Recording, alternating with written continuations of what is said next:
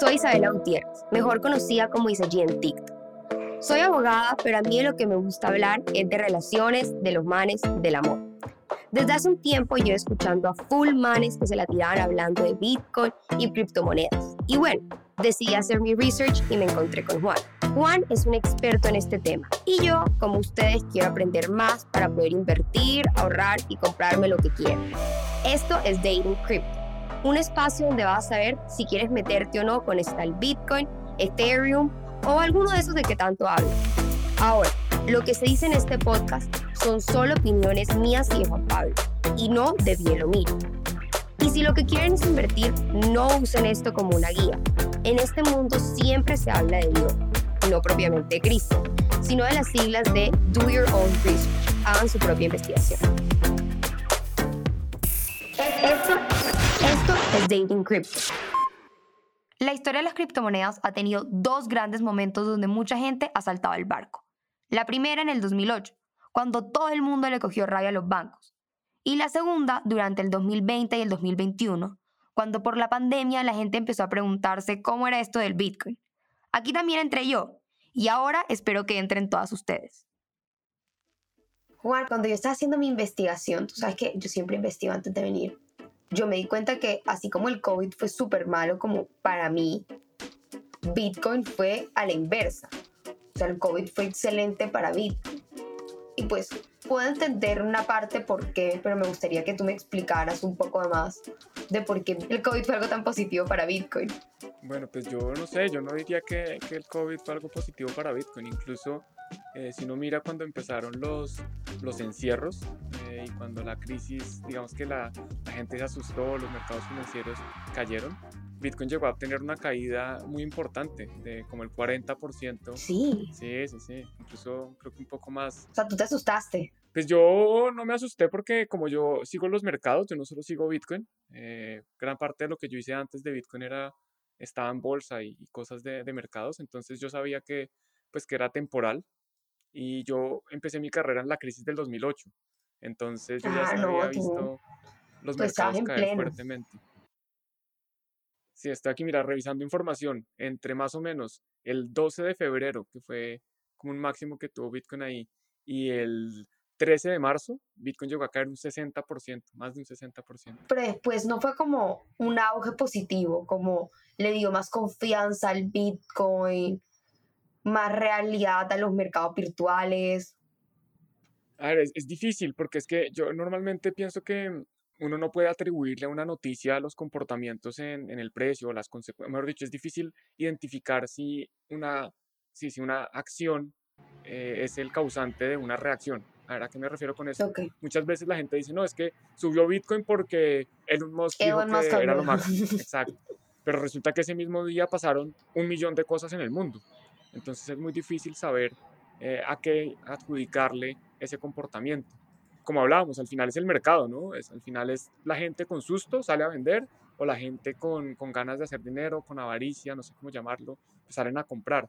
Pero no es que haya una única noticia, un único evento que haya sido el causante de un, un cambio en el comportamiento del precio.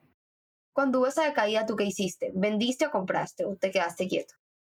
Nada, yo no vendí, yo en ese momento, si tenía dinero, seguro compré. Yo compro cada vez que puedo. Eh, yo, yo cada vez, como yo lo veo, es yo salgo de mis euros. Yo para qué quiero euros si los euros pierden valor. Eh, pues yo trato de tener Bitcoin, que, que Bitcoin en el corto plazo puede perder valor. A mí no me importa, sí, pero yo ahorro en eso. Entonces, pues, obviamente siempre hay que dejar un poquito para pagar los impuestos. Importante. Un poquito de euros. Sí, sí, no podemos salir de todos los euros. Aunque sea no, no tienes pesos colombianos, tienes euros que valen un poco más. Tengo un poquito de pesos colombianos, pero mi banco me, me, me, bloqueó la cuenta. Lo que hago cuando vaya a Colombia, algo de lo primero que hago es ir a ver por qué me bloquearon la cuenta. Al parecer que toca usarla en un periodo de tres meses, uno no puede dejar de usar la cuenta. O por lo menos en mi banco, eso me dijeron. ¿Y tú con puro Bitcoin que vas a mirar estos pesos colombianos para que vas a querer tocar eso? No, en, en pesos colombianos Bitcoin está en máximos históricos. El peso colombiano se sigue devaluando contra el dólar y contra todo. Y bueno, prosiguiendo, cuando pasó eso, la mayoría de gente en pandemia que hizo con el Bitcoin o con las criptomonedas, porque hemos hablado de que son muchas. Sí, ¿qué pasó? Pues que sí es un hecho definitivo y lo estábamos hablando. La gente le tocó quedarse en su casa y le tocó buscar distintas formas de entretenerse, de pasar su tiempo. Entonces seguramente que las suscripciones de Netflix se dispararon, eh, también las compras por Amazon y asimismo eh, las suscripciones en sistemas de, de, digámoslo así, eh, exchanges o plataformas que permiten hacer trading de criptomonedas, pues también se disparó porque la gente no, no sabía qué hacer, tenían ahorros porque ya no iban a cine, ya no iban a jugar bolos, ya no iban a hacer lo que hiciera, comer en restaurantes, sino que tenían un dinero y empezaron a, a jugar, a apostar y las criptomonedas pues eran una forma relativamente fácil de hacerlo. Entonces yo creo que en ese sentido de pronto sí le puedo convenir, pero más que a Bitcoin, le combinó a los negocios relacionados con... A los exchanges. Sí, exacto. Los exchanges yo creo que sí hicieron muy buen dinero. Por ejemplo, a mí, eh, que soy en gran parte creador de contenido, también yo vi como mis números aumentaron significativamente porque los, la gente tenía más tiempo y, pues yo compito con todo lo que pueda ocupar atención. Entonces, si alguien quiere, si alguien tiene tiempo libre, ¿qué puede hacer? Puede ir a Juan en Cripto a estudiar, o aprender o a enterarse de qué está pasando, o puede ir a Netflix, o puede ir a ver un partido de fútbol, o puede ir a un casino. Y pues algunas personas decidieron ir a Juan en Cripto y a mí me convino en ese sentido. Obvio. ¿Cuánto aproximadamente crees que subiste tú en la pandemia? Pues depende. ¿Consideras que ya se acabó la pandemia? Mm, pues digamos, no la pandemia no se ha acabado, pero sí esa cuarentena estricta. O sea, yo siento que sabes que se acabó realmente el temor que uno le tenía a morir del COVID. Sí. Como así como hablamos, la confianza de los mercados, algo que a uno lo, lo en verdad lo encerraba en su casa. Y pues aquí en Colombia, que somos tan corruptos en ciertos temas, a ti era el temor de no sabías qué tan fuerte te podía dar y no te querías arriesgar a eso. así como los mercados tienen confianza, a uno lo tenía en su casa, era ese mismo temor. Sí. Yo siento que ese temor se ha ido acabando. Sí, de acuerdo. Pues en teoría el virus sigue, eh, cada vez hay más variantes, ahora está la, de moda la Omicron, eh, pero pues ya la gente está más tranquila. En España por lo menos la gente está por ahí en la calle tranquila, eh, sin mascarilla, uno ve los restaurantes llenos, ya eso, el, el miedo desapareció por lo menos, no sé si el virus. Ahora que mencionaste el Omicron, Juan, supuestamente acaba de bajar por Omicron las criptomonedas, ¿no? Sí, entonces de nuevo, eh, yo no creo que haya sido una noticia o una razón por la cual caen las criptomonedas. Algo que ha pasado recientemente es que hay una correlación importante entre el precio de Bitcoin y el precio de las acciones. ¿Qué significa esto? Eh, normalmente en los mercados, cuando la gente quiere liquidez, cuando la gente tiene miedo, pues están acostumbrados a que lo que quieren es, es, caja, es liquidez, es dólares. La gente cuando están asustados... Quieren dinero en físico. Sí, correcto. Entonces cuando uno tiene clase de finanzas corporativas, una de las primeras lecciones es cash is king, como el efectivo es el rey. Ok.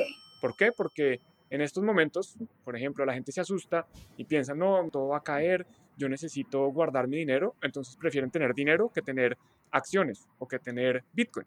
Porque es que tú Bitcoin, tienes Bitcoin, pero en medio de todo, hoy en día Bitcoin no te sirve en la mayoría de países del mundo para comprar los frijoles, el arroz, el atún. Sí, lo que hemos hablado, Bitcoin todavía es un bebé, o sea, el fetico de Bitcoin. Exacto. Entonces la gente se asusta y salen a vender todo lo que tengan. Entonces, si tú miras eh, las acciones, eh, por ejemplo, el Standard Poor's 500 eh, también tuvo una caída importante desde su máximo, que fue más o menos en noviembre 22, llegó a caer como un 10%. Eh, que eso es importantísimo. En, Bitcoin un 10% puede pasar en un día, pero en el mercado accionario pues eso es, eso es muy importante. En realidad no fue un 10, fue un 5, para no exagerar. Y por ejemplo, Bitcoin tú dices que sube y baja, digamos, proporcionalmente como que 10% es full. Para Bitcoin 10% no es tanto, pero depende también cómo lo midas y, para quién. O sea, yo, por ejemplo, ya estoy acostumbrado. Si Bitcoin sube un 10% en un día, no es algo que yo celebre o que, o que me inmute. A veces ni me doy cuenta. O sea, para ti, ¿cuánto es que tú dices como que Joa, subió demasiado Bitcoin? Yo creo que, bueno, más de un 10% sí ya empieza a ser importante. O sea, un 15% en un día, yo sí hago un tweet por lo menos eh, haciendo algún meme o comentando que, que miren, que, que, que, cuidado con la volatilidad, que cuidado que Bitcoin de pronto sube mucho, que no tengan Bitcoin porque es peligroso. ¿Qué tal que suba mucho? No sé, algo Sí. O sea, ya después de 10 es que tú abres el ojo. Sí, 10, digamos que yo creo que 10 sería el límite, como doble dígito. Si ya es doble dígito, ya es importante. Pero Bitcoin cae un 8% y pues, no, no pasa nada, eso es, eso es Bitcoin. Pero mira como que eso es tener conocimiento y eso es no tener conocimiento y como le manipulan a uno. Yo leí 8% que acaba de caer, sino como 8.8, algo así. Y yo dije, Dios mío, o sea, Bitcoin en la quiebra. Van a vivir la gente que vive el Bitcoin en una carpa. O sea, Juan, yo te vi a ti pasando la Navidad debajo de un paraguas lleno de nieve porque uno piensa como que 8%, o sea, si tú a mí me dices que el dólar subió el 8% o que algún activo de una acción de Amazon bajó el 8%, yo considero que es bastante. Sí, es que de nuevo, pues es bastante, pero dependiendo de, de, la persona y de para qué lo tengas. Si tú tienes Bitcoin eh, pensando que te lo vas a gastar la, la próxima semana y de un momento a otro cae un 8% y ya no te alcanza para lo que querías, pues sí, es, es, mucho dinero. Pero si tienes Bitcoin como yo, que es para dejárselo a, la herencia de mis hijos, pues a mí no me importa un 8% en un día porque yo estoy pensando es en décadas. Entonces, pues no importa. Pero curioso lo que dices porque hay, hay una página que se llama 99bitcoins.com, el número 99, o sea, 99bitcoins.com, y tienen una, una sección que se llama Bitcoin Obituaries, como los obituarios de Bitcoin. Y en total han recaudado información de más de 400 veces que distintos periódicos, revistas, publicaciones han declarado a Bitcoin muerto. Entonces Bitcoin ha muerto más de 400 veces, pero aún sigue vivo. Es lo que hablábamos definitivamente. Hay una manipulación full grande acerca de Bitcoin y todas las criptomonedas. O sea, uno dice Bitcoin porque es la más conocida, pero todas las criptomonedas.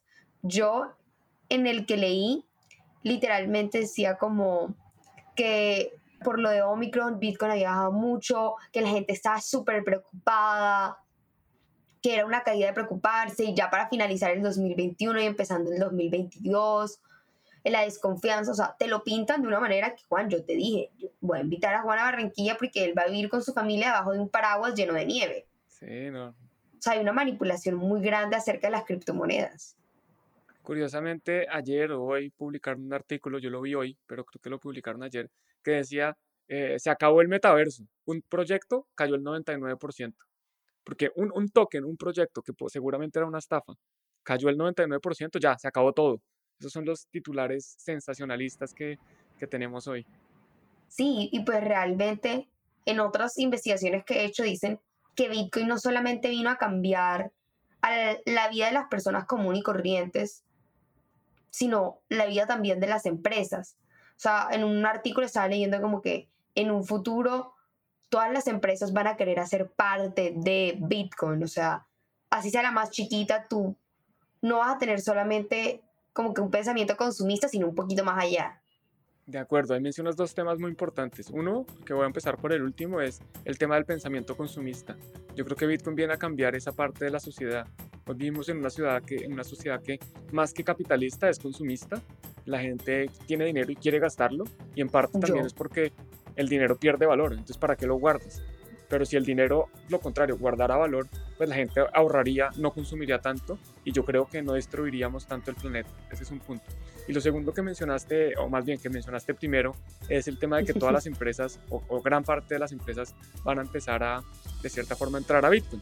Y yo lo veo como, como lo siguiente. Antes, cuando esto me tocó vivirlo a mí, cuando llegaba, por ejemplo, la tienda de la esquina, una peluquería o cualquier cosa y empezaban a eh, conectarse a Internet, eran considerados como una empresa de Internet.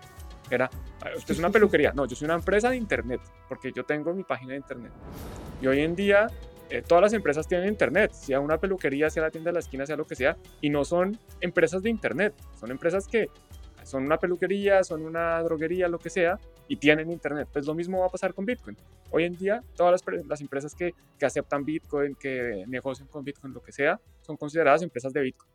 Pero al final, todas las empresas van a empezar a utilizarlo y no se van a considerar empresas de Bitcoin. Van a ser empresas que así como utilizan el Internet, también utilizan eh, Bitcoin. Y eso yo siento que la pandemia ayudó a acelerar como que todo ese proceso. O sea, la necesidad de, de confiar en lo virtual. Te pongo el ejemplo ideal. Mis papás, que tampoco son tan viejos, o sea, no puedo revelar la, la edad de mi mamá porque me saca de la casa, pero mi papá acaba de cumplir 60 años y ese hombre parece como de 45. Y mis papás jamás compraban nada por internet. O sea, que yo te diga a ti, ay, éramos fieles clientes de Amazon, nunca. Y hoy en día mi mamá no paga y mi papá tampoco un recibo que no sea por internet. Y tú lo ves, o sea, cuando a mi casa me cortan el gas en Bogotá fue como si solamente tienes que leer el código QR y pasar la plata. Y yo, ¿cómo mi papá sabe que es un código QR? O sea, y eso se los dio a ellos tener que aprender en la pandemia a hacer todo lo que uno no hace virtual. Y eso también, o sea, cuando uno confía en lo virtual, empieza a creerle más como confianza en el mercado de Bitcoin, porque ves más la realidad virtual. Sí, definitivamente, como mencionas, es algo que la pandemia yo creo que aceleró, era algo que estaba pasando inevitablemente. Eh, entre más joven es, una persona, pues más eh, adecuado o más bien acostumbrado está a lo virtual. Hay niños que hoy en día pues tienen amigos virtuales que nunca los han conocido. Yo tenía incluso hasta hace poco muchos amigos virtuales de Twitter eh, que sabía que existen, conozco sus personalidades, pero que no había visto hasta hace poco. Entonces pues eh, el tema de acostumbrarnos a lo virtual ayudó en eso. Y es similar también a lo que pasaba antes. Antes la gente decía, no, tarjeta de crédito, ¿cómo así que eh, dinero de plástico? Eso está rarísimo, ¿no? Yo prefiero tener el dinero de papel, el que yo puedo guardar en mi billetera, Debajo en las monedas. Exacto. Eh, pero pues la mentalidad del ser humano va cambiando, es difícil adaptarse, es difícil contemplar un futuro distinto al que vivimos, porque pues es lo que hemos vivido siempre, pero, pero pues, los, cambios se están dando y, Bitcoin es parte de ese cambio. Y yo creo que de los más importantes que, que hemos vivido eh, en la historia, me atrevería a decir. Juan, y por ejemplo, en estos cambios no son separados al 100% de los bancos centralizados, como habíamos hablado. Hoy en día, ¿cuál sigue siendo la relación de Bitcoin? Y pues, yo siempre digo Bitcoin, pero con todas las criptomonedas, con los bancos como tal siguen teniendo, pues vemos que con la bolsa sí o sí tienen que tener alguna relación porque suben y bajan al mismo tiempo. Pero con los bancos, ¿cuál es su relación como tal? Bueno, pues hay, hay distintas relaciones eh, con distintos bancos y en distintos países. Por ejemplo, en Alemania, 40 bancos han aplicado para empezar a poder ofrecerle directamente a sus clientes la compra y venta eh, y custodia, o sea, el almacenamiento, que les guarden los bitcoins y otras criptomonedas, como tú dices, a sus clientes. Entonces esas relaciones con los bancos alemanes. Sin embargo, en Alemania hay bancos que dicen, no, yo no quiero tener Bitcoin. Eh, la relación más directa en la mayoría del mundo es que normalmente, por lo menos hasta el momento, para comprar o vender Bitcoin, pues uno, uno utiliza, digamos, el medio más fácil es un exchange, es estas plataformas por Internet que te permiten hacerlo. Y pues para poder hacerlo por Internet, eh, tú normalmente tienes que depositar dinero bancario de tu banco a otro banco. Entonces esa es como la relación más directa. Sin embargo, por ejemplo, también en Colombia hay tres bancos, Da Vivienda, Banco de Bogotá y Bancolombia, que están eh, participando de un piloto con la Superintendencia Financiera para permitir que sus clientes compren y vendan Bitcoin directamente eh, a través de unos, unas partnerships, unas alianzas con exchanges locales. Pero eso no le quitaría, o sea, el exchange local sería con Bancolombia, por ejemplo, usando el caso de Bancolombia. Sí, entonces Bancolombia hizo una alianza con Gemini, que es un exchange, justamente el exchange de los hermanos Winklevoss. Claro, eh, Gemini. Sí. Amigos míos. Exacto, tus futuros, uno de tus futuros esposos ahí eh, prometidos está ahí. Sí. Claro que sí, vamos a manifestarles de ya. primero prometidos, después esposos. Así es. Muy bien. Eh, y, de, nuevo, como tú dices, eso le quita un poco de, de la descentralización, del tema de que yo controlo mis propios activos, de parte de la filosofía de Bitcoin, pero es que no estamos obligados, simplemente es una opción.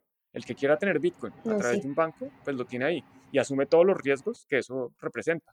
El que quiera utilizar, sacar el máximo provecho de Bitcoin, pues lo tiene en sí mismo y asume la responsabilidad también que eso conlleva. Sí, porque podría pasar con una de las primeras exchanges que vimos como que, que se quebró y si ella te guardaba las criptomonedas, paila Aquí pasaría lo mismo si, por ejemplo, Bancolombia quebrara y ella me guarda mis criptomonedas. Baila también. Correcto. Y, también, ¿qué pasa? Si tú tienes tus criptomonedas y las pierdes, también baila. O sea que son pros y contras. Hay que ver, porque no es tan fácil como que yo le digo a mi papá, mira, tienes que guardar esta clave muy bien, porque si la pierdes, pierdes todos los bitcoins. Me dice, no sabe qué, yo prefiero dejarlo en un banco. Sí, eh, pero hay personas más jóvenes que, que saben que estamos dispuestos a hacerlo y que tenemos un poco de responsabilidad al respecto y que sabemos que si lo podemos guardar de pronto en distintos lados, muy seguro, que nadie lo vaya a ver, eh, codificado, etcétera, pues se puede guardar muy seguro y, asumo la responsabilidad de que si lo pierdo es mi culpa. Sea, tú, por ejemplo, nunca te verías haciendo, dándole tus criptomonedas a Colombia, por ejemplo. Pues dependiendo, si, depende de que me ofrezcan. Si, si simplemente me las van a guardar, pues no. Si me las van a guardar y me van a cobrar, pues menos. Ah, pero si me las van a guardar y a cambio de eso me van a dar un interés, bueno, de pronto. O si me las van a guardar y a cambio de eso voy a tener acceso a hoteles o no sé, dependiendo de qué me ofrezcan. Si solo me las van a guardar, no, no, no hay más razón para hacerlo. No te llamaría la atención. No, para nada, pues es que las puedo guardar yo. ¿Para que eh, después si las quiero sacar me van a pedir, no, es que ya es muy tarde, le toca mañana, o no, es que mañana estamos cerrados, le toca en dos días, o, no, es que, ¿sabe qué? Se desaparecieron, el gobierno las confiscó, nos quebramos, no, no, no, ¿para qué? Venga y haga una fila. Sí, exacto, tiene que venir en, en, persona. Para sacar tu criptomoneda. Como me toca hacer, ahora me toca ir en persona a la oficina para desbloquear mi cuenta bancaria. Pero además, pues ya vemos que las criptomonedas se vuelven cada día una realidad más segura y pues más real a la óptica humana hay muchas regulaciones que se dieron por la pandemia también, ¿no? Como que la pandemia también ayudó a que se regularan muchas partes de la criptomoneda. Sí, ahí de nuevo hay varios temas y cada tema de estos cambia por jurisdicción. Cada país puede tener sus propias regulaciones. Entonces, Bitcoin como... Pero globalmente. Con global, no, yo no creo que se vayan a poner nunca de acuerdo, porque, por ejemplo, China prohibió las criptomonedas, prohibió la minería de Bitcoin hace, hace unos meses, hace siete meses más o menos. China prohibió, ya no se puede minar Bitcoin. Pero pues otros estados, pobres chinos, yo creo que los más afectados son los ciudadanos chinos. Eh, sí. No los, dejan, no, los dejan ser libres. Si, quieren tener algo, ¿por qué no los dejan tenerlo? Ah, me parece pero no hablemos mucho de eso porque el gobierno chino después censora esta podcast. Hay que ser visionarios. Entonces, nos gustan mucho los chinos, eh, solo en el podcast. Amazing, vayan a China. bueno, entonces, volviendo a la, a la regulación tú puedes regular distintas cosas. Por ejemplo, puedes tratar de regular la naturaleza del activo. O sea, tú puedes decir, Bitcoin para la ley es una moneda o es un commodity o es un título valor o es, tú, puedes decir, dependiendo de cada país, qué es Bitcoin. Bitcoin en sí mismo está regulado. Bitcoin tiene un código, hay unas reglas que, que, que Bitcoin cumple siempre. Todos los segundos está cumpliendo esas reglas. También puedes regular, por ejemplo, la utilización de Bitcoin. Entonces tú dices, ah, bueno, el que quiera utilizar Bitcoin solo puede hacerlo si cumple unas condiciones o puedes regular, por ejemplo, los prestadores de servicio, que es básicamente, ah, si usted quiere ser un exchange o va a guardar Bitcoin a nombre de terceros, entonces tiene que cumplir con una serie de requisitos. Entonces tú puedes regular distintas cosas eh, alrededor de las criptomonedas o, puedes regular nada. Eh, eso ya depende de cada país. Hay países que han hecho unas u otras. Por ejemplo, en El Salvador. En El Salvador dijeron, regularon que Bitcoin es moneda de curso legal. O sea, Bitcoin es dinero en El Salvador. Sí, Bitcoin es como si fuera un dólar en El Salvador. Correcto. Tú puedes utilizar Bitcoin eh, independientemente de, lo que cualquier persona quiera. Tú puedes pagar impuestos con Bitcoin, tú puedes pagar tus deudas, tus obligaciones con Bitcoin en El Salvador.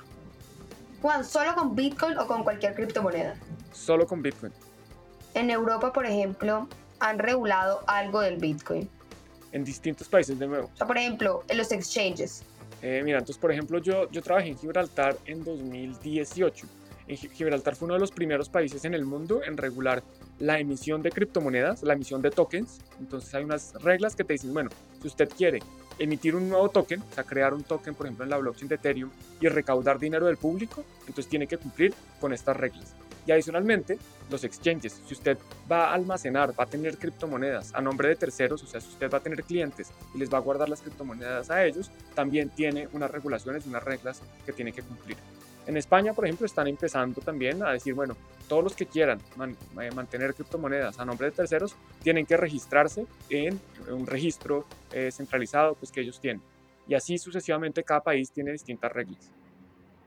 Es como tal, hoy en día, digamos, si está habiendo esa aceptación política de las criptomonedas relativamente. O sea, uno no puede esperar que sea como guas, magia, que ya acepten todo, pero poco a poco sí los países han ido aceptando y como embracing las criptomonedas.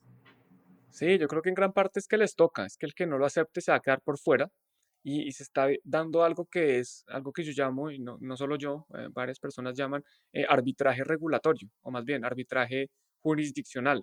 Básicamente es que si hay un país que te ofrece mejores condiciones para tu negocio, pues tú te vas a ese país. Y yo ya he visto, tengo tres amigos personales que se han ido de España a Portugal simplemente porque las reglas en Portugal son más convenientes para ah, montar sus negocios de criptomonedas. Wow. Entonces, si un país se pone muy necio y empieza a poner una regulación eh, perversa, negativa para la industria, pues ¿qué va a haber? Va a haber que se va a ir el talento, se va a ir la inversión, se van a ir las oportunidades de trabajo, se van a ir personas y empresas que estaban pagando impuestos, o sea, van a, van a ver cómo pierden una posición competitiva frente al país de al lado, que sí en cambio tiene una regulación favorable, amigable, le dice a la gente, oiga, ¿sabe qué? Si usted quiere negociar con bitcoins o criptomonedas, véngase acá, que aquí le tenemos unas reglas muy amigables. Sí, pues al fin y al cabo este es el negocio del futuro digo yo. Pues yo creo que sí, más que el negocio es, es, una realidad, independientemente de que nos guste o no nos guste, de que lo estudiemos o no lo estudiemos, pues Bitcoin no se va a desaparecer. Esa estrategia de pensar que Bitcoin se va a desaparecer, creo que ya ha demostrado que ha sido la equivocada y pues... Esos victoriarios eh, siguen creciendo y Bitcoin sigue vivo. Exactamente. Chévere y no chévere, pero te da la opción de hoy en día si pasa, por ejemplo, que los bancos estén conectados a Bitcoin, también a ti te da la opción de como tal. Si no quieres hacerlo por ti solo, te estamos dando la opción de hacerlo con un banco como lo has hecho toda tu vida. Correcto, facilita la, adopción y adicionalmente también legitimiza el activo, ¿no? O sea, que tú antes te decías, no, es que pide, para usted comprar Bitcoin tiene que ir a San Andresito y ahí hay un señor detrás de una puerta que se encierra y que con efectivo le da Bitcoin. Bueno, eso suena miedoso. Pero si le dicen, no, es que ahora lo puede hacer con el banco a través de la plataforma digital, ah, no, esto suena completamente legítimo. Entonces, no solo ayudó a que, a que es más fácil, sino que se vuelve un poquito más confiable para las personas. Y de nuevo, yo veo esto como un paso, esto es un paso y, no es lo ideal quedarnos ahí. Lo ideal es que las personas puedan tener el control de sus propios activos y no tengan que depender de ningún intermediario. Y para eso hacemos podcasts como estos, para que la gente tenga un poco más de conocimiento y no tenga que decir como, ay, no, yo no sé nada, marique, me toca confiarle todo al banco sino que tú mismo puedes adquirir ese conocimiento a través de nuestro podcast y así hacerlo tú mismo. Exactamente, no es fácil. Yo llevo cuatro años estudiando esto, todos los días sigo aprendiendo, así que bueno, hay que seguir dándole, no, todo se aprende de un día para otro, pero sí, la idea es facilitar ese, ese camino de aprendizaje con este podcast.